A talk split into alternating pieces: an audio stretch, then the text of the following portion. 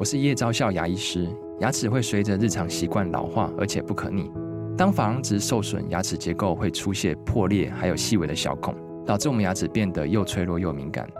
这边我真心推荐贝欧尼修复牙膏，内含 BioHAP 成分，搭配正确的刷牙习惯，经科学实证，可在两周有效让牙齿再矿化，修复受损珐琅质的细微小孔。相关资讯及购买通路，请参考资讯栏连结。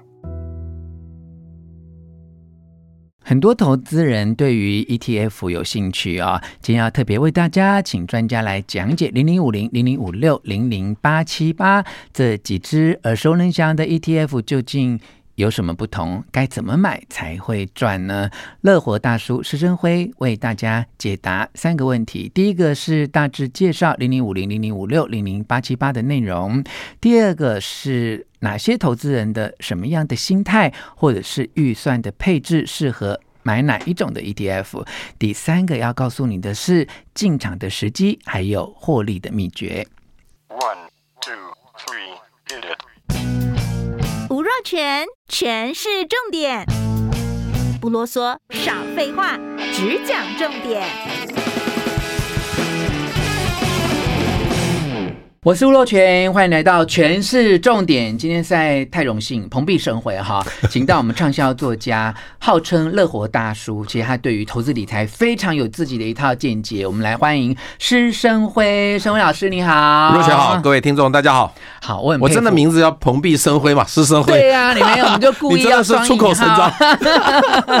而且呢，老师真的很令我敬佩，就是从一而终哦，就是这么多年来，然后一直在教大家怎么样去认识类。类似这种零零五零零零五六哦，就能够呃一般稳定的去投资，获得财富上面的收获哈。不过有些朋友因为是比较年轻时代或过去对于呃这方面的资讯不是那么清楚，我们先请老师哦呃来看看大致介绍一下台湾比较。热门，尤其您经常提及的这几只 ETF 啊，零零五零、零零五六、零零八七八，是不是大致跟听众朋友分享一下它的内容？好，其实一般以前我们都会去买一些基金，嗯，那叫主动式的基金，因为很多投资人觉得自己没有买卖股票的能力，嗯，就把钱交给专业经理人去帮他处理这个股票买卖的一些事情，希望透过投资基金来获利，嗯，但这个叫主动式的基金。是。现在呢，大概一九七几年，约翰伯格首创一支 ETF 指数型基金，是这个叫被动式的基金。嗯，那以台湾为例子，二零零三年台湾当时是宝来投信，嗯，后来并到元大，现在叫元大投信。不管那个时候推出了第一档台湾的 ETF，就是大家都最熟悉的台湾五十，嗯，零零五零。为什么说它是被动呢？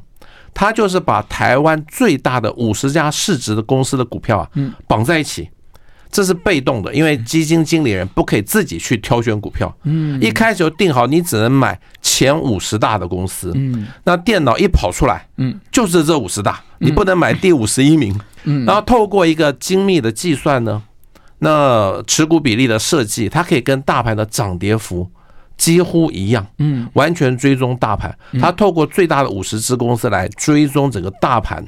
那我这样讲我自己的例子，嗯，我在二零零八年金融海啸的时候，那个时候我已经离开职场很多年了，嗯，本来就是靠投资股票赚取生活费，赚取养活一家五口的钱，嗯，那二零零八年金融海啸，哇，满手赔钱的股票，焦虑到根本没办法睡觉。而且那个时候子女还在都在青春叛逆期，嗯，生活简直一团乱，你知道吗？嗯，那个时候突然发觉说，如果我跟大盘一样，嗯，至少我这一块就不会焦虑了，嗯，因为很多人会发现大盘跌两趴，指数跌两趴，哎，奇怪，我的股票怎么跌五趴，跌七趴，很焦虑啊。但如果大盘跌两趴，我也只跌两趴，嗯，我没有输给人家，嗯，至少是一个平均水准嘛，嗯，也就是说那个时候唯一能够。完全复制大盘的，嗯，就是零零五零。我不要再选股了，嗯，选股非常的焦虑。我觉得 ETF 有三个重点，嗯，第一个叫复制大盘，当然了，现在很多新的 ETF 并没有复制大盘的能力，我另外再讲。嗯，第二个就是风险分散，嗯，请问各位听众，这五十家台湾最大的公司，嗯，可能有一家突然倒闭，嗯，五十家会同一天倒闭吗？嗯。我 calling 还待机嘛？是风险完全分散，它有金融、有电子、有传产。嗯，第三个就是不要再选股了。嗯，完全不再焦虑，嗯。啊，前几天我才从九州旅行回来。嗯，我这个人其实喜欢跟团旅行。嗯，为什么完全没有任何的烦恼？嗯，大家都帮你安排的好，这就是买 ETF。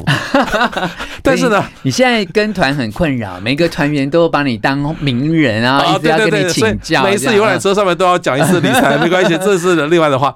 那自助旅行就像自己选股。嗯，自助旅行有很多的达人。嗯，跟团旅行是没有达人的。是，但是跟团旅行有一个缺点。这也是 ETF 的缺点。嗯，你难道要去看那个零零五零的五十只成分股？嗯，有些你觉得不不 OK 啊？它虽然是前五十大，但一直在衰退当中。这就是说，比如说我们这次去九州没有去长崎，哎，我很我很失望哎。但是没办法，旅行团就不让你去长崎嘛，因为它的行程基本上都是很 popular 的，一般的行程嘛，大家绝大部分人都会满意的，不能因为你。忍受自己某一个部分的不如己意，对对，但是绝大部分是好的，所以我觉得我这个人是适合跟团旅行，是就是买 ETF，好，不要再选股，选股太焦虑。你讲零零五零就是这个典型，对不对？复制大盘，然后分散风险，然后你不用靠自己去选股，对不对？不过您刚才也提到一个关键字哦，就是现在 ETF 很多，不是每一只 ETF 都有这样的特性，那我们就跟。零零五零类似孪生兄弟，强调零零五六好了啊。其实真正的孪生是零零六二零八，它还可以复制大盘。那零零六二零八，对。那另外一个，其实我可以不能说是孪生兄弟，是他的弟弟，嗯，叫做零零五六。对。那零零八七八是这几年才推出，我想主要就是我来讲零零五六好了。好。零零五六相对零零五零，它的成分股不一样哦。嗯。零零五零看规模看市值。嗯。零零五六原来是三十档。股息殖利率最高的股票，嗯嗯，所以他强调的是股息殖利率，嗯嗯，也就是什么叫股息殖利率？简单的说就是股息，嗯，除以股价。啊。比如说你买二十块钱的股票，嗯，一年配一块钱的现金给你，嗯，一除以二十就是百分之五，嗯，所以零零五六强调的是高股息殖利率，嗯，但这有个缺点是什么？当你台积电一路成长的时候，它的股息殖利率其实是不高的。嗯，也就是说，零零五六的成分股啊，就是获利很稳定，但是可能没有什么成长的爆发性。嗯，所以它的股价这几年最低最低，呃，就是 COVID nineteen 的时候跌到二十二块以下。嗯，最高最高也就是今年的三十七。嗯，它不像零零五零从那个。像 COVID-19 从七十五曾经一度到一百五 double 的，嗯，所以就是说你追求成长的人基本上是买零零五零，嗯，但追求稳定配息的人，嗯，就是买零零五六，零零五六以前是一年配一次，那今年改成一季配一次，那零零八七八也是一季配一次了，那最近的例子就是今年两季啊，零零五六配了二点二元，嗯，相对于现在的股价三十三块，嗯。大概是六到七趴的股息之率，哇，这比定定存利率好太多了。同样的道理，它虽然没有完全复制大盘，但是它还是有不再选股的优势。现在是五十只了，还有呢，就是风险分散。这五十档也不可能同一天倒闭嘛，也不可能同一天出事嘛。我觉得 ETF 最大的好处其实就是风险分散，是跟不要再选股。那零零八七八类似零零五零，唯一的差别是什么？零零五零是预估未来股息值利率最高的五十家，预估哦。嗯，那零零八七八是根据过去历史资料，嗯，选出三十档高股息的股票。嗯嗯，所以你到底是期待预估的呢，还是期待？根据历史资料呢，这个大家可以再来选。那预估是谁来估？怎么估呢？哦，这就投信公司来估。哦，那他已经从二零零七年一路到现在，已经有十六年的时间。嗯，你可以相信他预估是贴近。嗯。啊，非常正确的一条路了。嗯。嗯，所以我觉得 ETF 要买的是历史悠久的，零零五零是。二零零三，零零五六是二零零七。嗯，当然现在有非常多新的 ETF，嗯，但是我觉得可能你需要去观察一下，嗯，它在那么长的十年、十五年，还可不可以维持它这个比较精准的一个。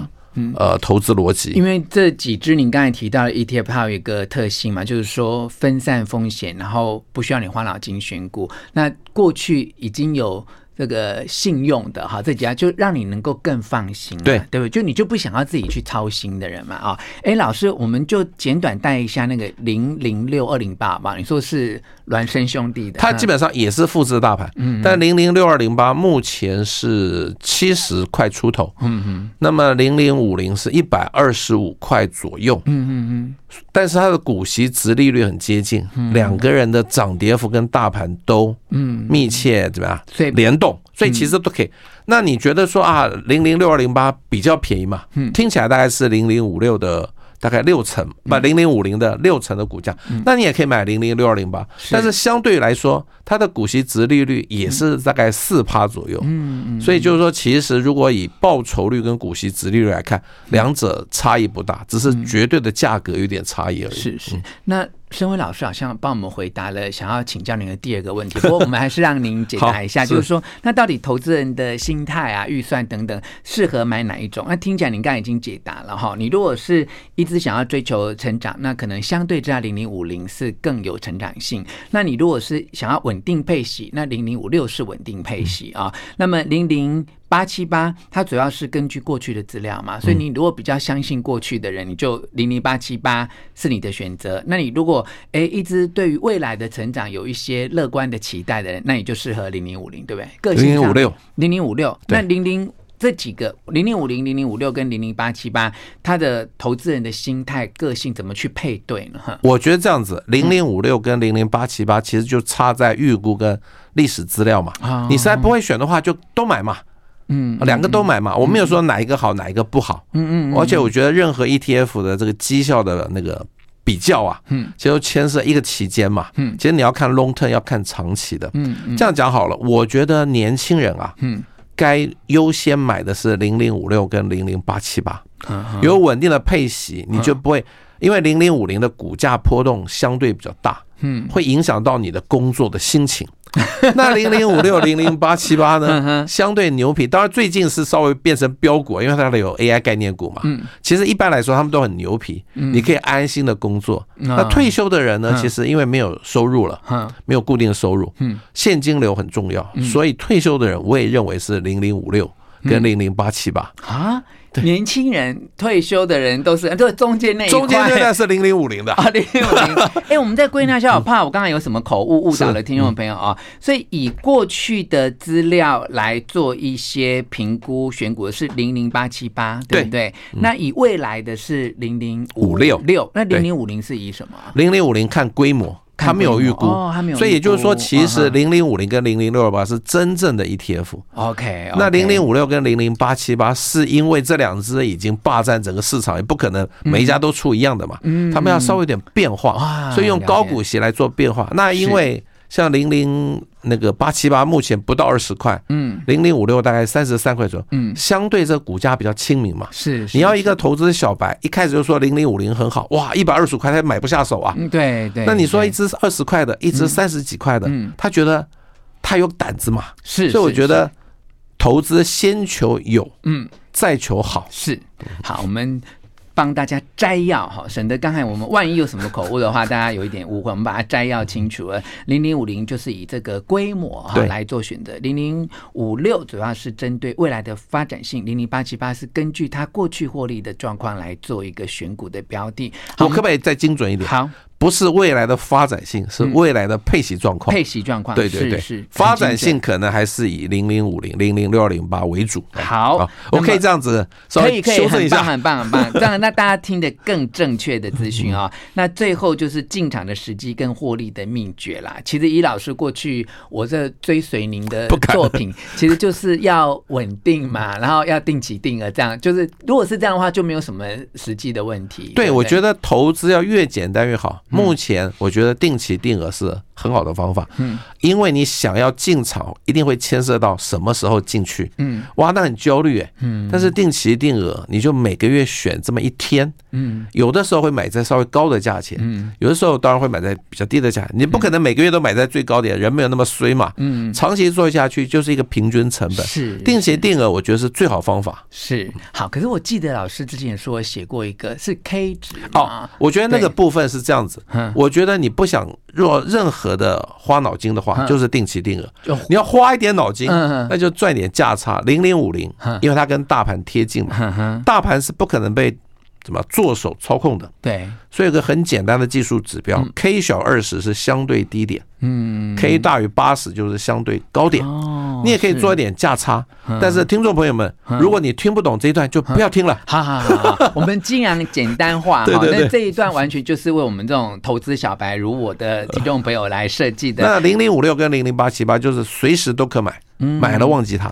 因为今天录音的时间啊，AI 概念股已经降温了，我又可以回来讲这句话。嗯，就像今年七月八月，哇，AI 飙飙翻天的时候，是你叫它随时都可买，大家会怕怕。是，我觉得现在 AI 现在已经回到一个相对稍微稳定的地方，因为它已经跌了大概四五成了嘛，相对。降温了，我觉得零零五六跟零零八七八受它的影响就没有像七八月那么大。是，好，以上是石胜伟老师提供给大家的参考建议。来看他最新的作品，由商业周刊出版《绝对乐活投资术》啊。当然，升辉老师的作品不止这一本啊，只买四只股年赚十八趴，我真的是太想要赚更多了。好，那 ETF 实战周记乐活大叔的五十二个叮咛都一并推荐给大家。谢谢升辉老师，谢谢。希望你们喜欢今天。全是重点，分享给你的亲戚朋友，给我们五颗星的评价，下次见。